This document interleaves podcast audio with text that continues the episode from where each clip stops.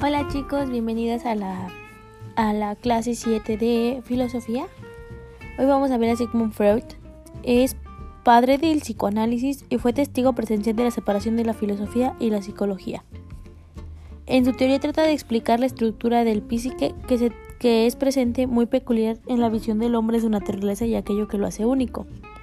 Antes de crear el psicoanálisis, Freud trabajó con terapias de hipnosis para solucionar los problemas de sus pacientes y en esa época se percató de la existencia de lo inconsciente.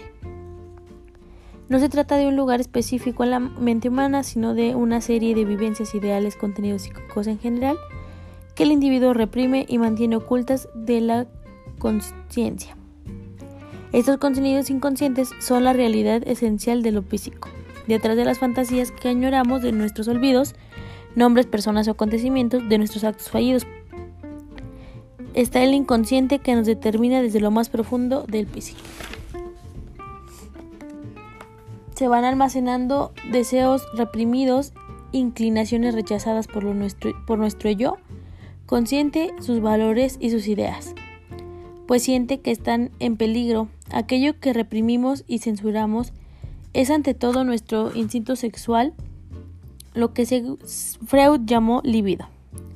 De acuerdo con Freud, la estructura del aparato psíquico está conformada en tres elementos. El número uno, el ello, que es el conjunto de impulsos inconscientes del líbido, que es la fuente de nuestro instinto sexual. Es el inconsciente amoral y egoísta. Dos, El yo, que es la máscara del ello, su fachada consciente.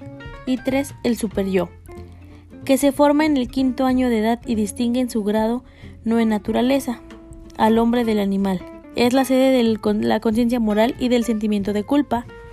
Es una interiorización del principio de autoridad de ideas y de valores y conductas propuestas o impuestas por la sociedad. Ok chicos, este fue el segundo filósofo de la posmodernidad, así que agréguenlo a su tabla, cuídense mucho. Chao, chao.